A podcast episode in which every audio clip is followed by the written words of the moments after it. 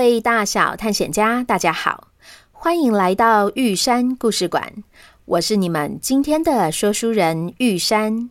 在继续来说破案姐妹花的故事之前，要先恭喜小浩、小珍、紫嫣、耀晨、小凤、咪宝、蝴蝶、扭扭牛、Racy、品仪、小宝、亨利、丰凯、琪琪、乔安、袁山、缓缓、艾瑞、香草冰淇淋、Ivan、瑞希、小曼、点点、郑勋、妞妞、维尼、嘟嘟、瑞瑞双宝、欧玛吉、北藤贵、轩恩、轩颖、东东、小西、燕景、陈信宏的小。小宝贝陈柔、咪宝、咪咕、陈杰、君宝、葵葵、曼曼、祖安、俏俏、雨杰、Devon、千歌、小露琪和彩虹猫星宇、世杰、奕晨、果果、喜喜、佑佑、雨燕、短尾矮袋鼠、一和、朵和，猜对了上一次故事尾声文森特说的那位画家哦。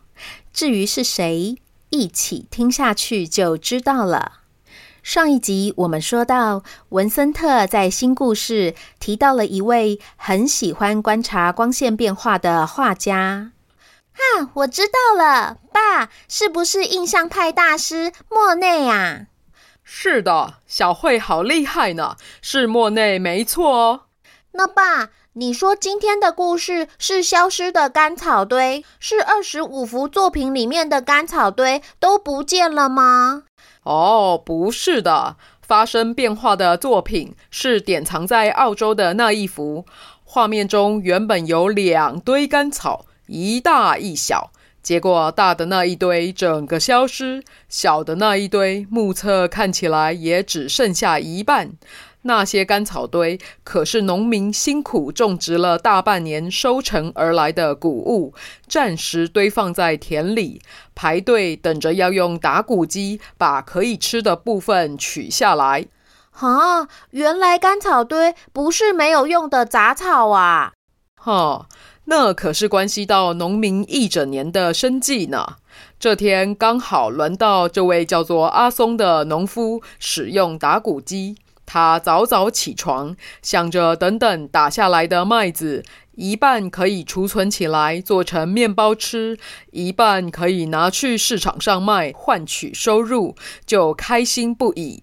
没想到，当他来到田里，却发现上礼拜明明还堆得浑圆饱满的两个干草堆，此刻竟然消失了一大半。他吓了一大跳，不停地左右张望。前前后后来回查看，都找不到任何蛛丝马迹。这下一整年的辛苦都泡汤了，真的是欲哭无泪啊！是谁这么坏啊？想要吃麦子就自己种啊？为什么要拿走阿松的干草堆啊？但是奇怪，干草堆又不是珍珠宝石，可以直接拿去卖。有了干草堆，还要找到打谷机才能够取下麦子，谁会这么大费周章啊？还是拿走干草堆的人不是想要吃上面的麦子？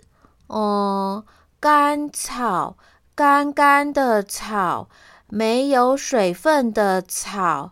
啊，还是拿走干草的人是想要把它拿来铺床。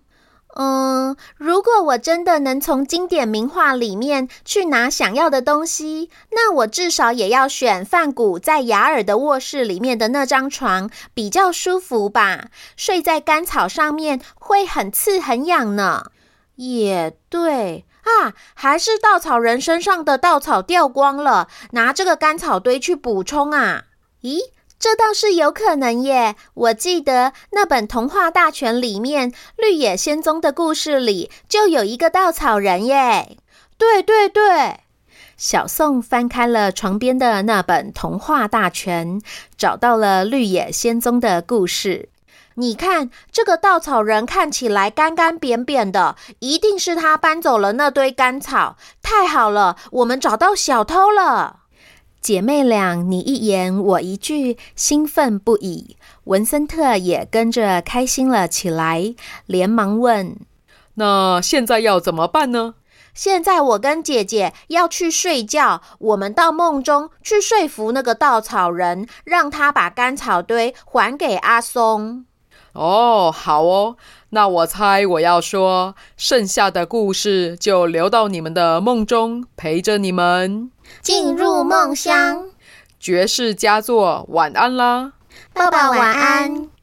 文森特亲了亲两姐妹的脸颊，熄灯关上房门的时候，心里也跟着紧张了起来，不知道女儿今晚会在梦中有什么奇遇。隔天一早，文森特在小慧、小宋都还没醒来之前，就已经起床了。他很想去敲姐妹俩的房门，但又想让她们在星期六早上多睡一点。正当他犹豫不决、踌躇不已时，两姐妹鱼贯出现了。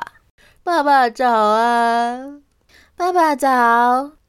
早啊！你们两个怎么看起来一副无精打采的样子？是稻草人不同意把干草堆还回去吗？哎，不是，比那个还糟糕。那是怎么了？你们不要卖关子啊！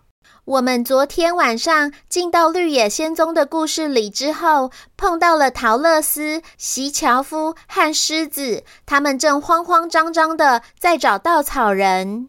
他们说，稻草人已经失踪三天了，所以别说是干草堆了，我们根本没看到稻草人，也就没有办法找他问话了。哈，是这样啊？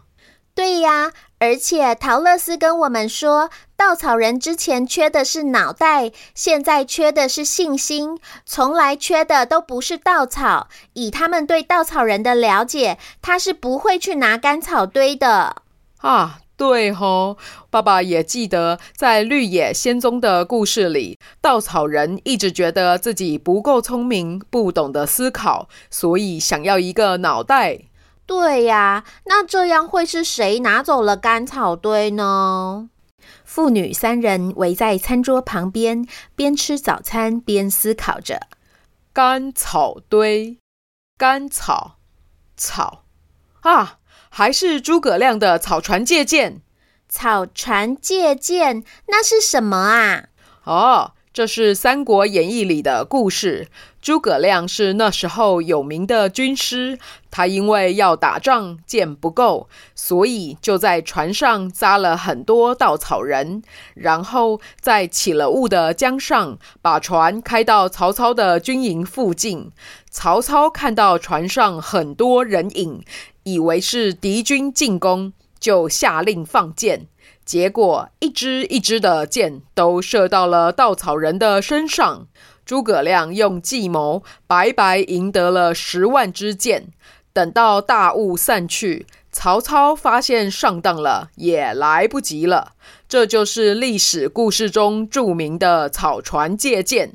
哦，有可能呢。诸葛亮要借箭前，发现船上的稻草人不够，所以就把干草堆的草拿去用了。听起来是蛮有道理的，不过我总觉得好像哪里怪怪的耶。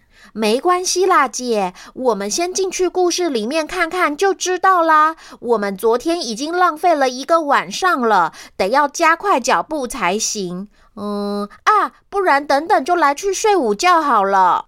小宋，你不是最不喜欢睡午觉了吗？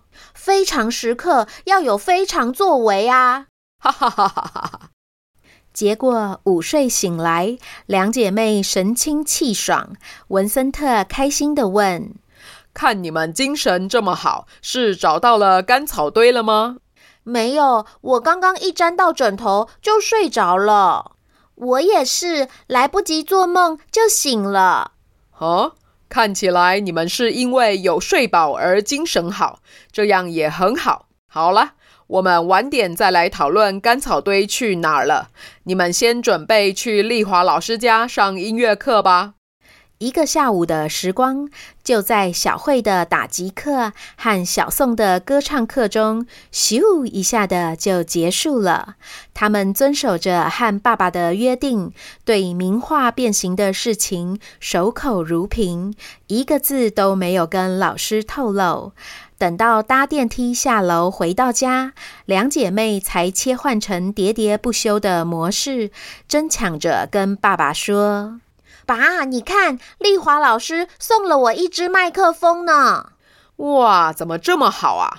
对呀，老师说我今天进步很多，把《欢乐颂》里面欢乐开心的情绪唱得很好，所以送给我这支很厉害的麦克风。听说它还有录音和回放的功能哦，我晚点来研究看看。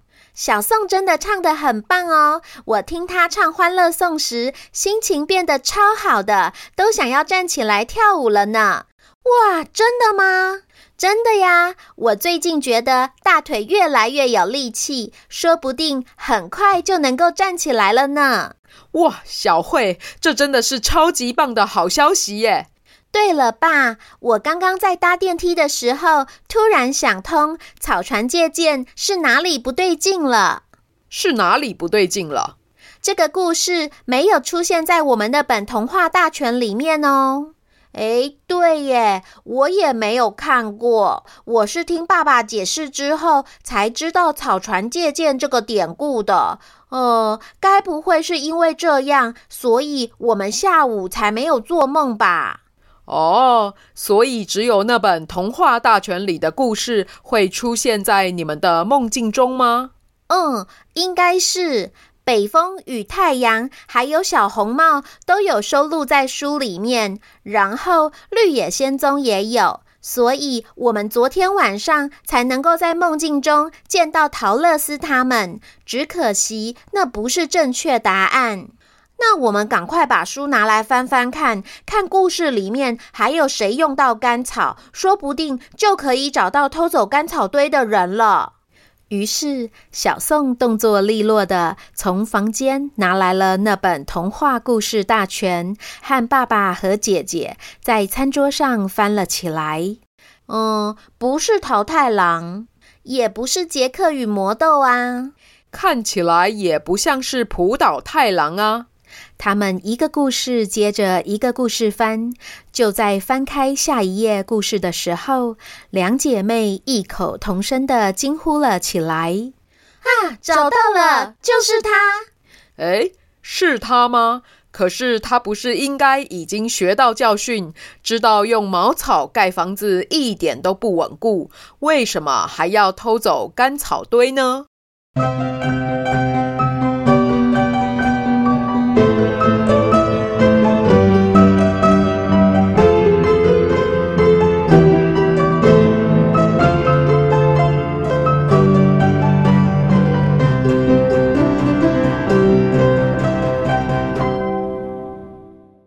各位大小探险家，我们今天的故事就说到这边。你觉得拿走干草堆的是谁呢？邀请大家在十月十九号星期三晚上之前，将答案写在玉山故事馆脸书粉砖的这集节目 po 文下。玉山会在破案姐妹花下一集念出答对的小探险家哦。对了。精彩的十月是很多小探险家出生的月份。玉山在这里祝彭瑞、若雨、彩妍生日快乐，也愿所有的大小探险家健康平安，头好壮壮。就先这样啦，这里是玉山故事馆，我是玉山，我们下回见。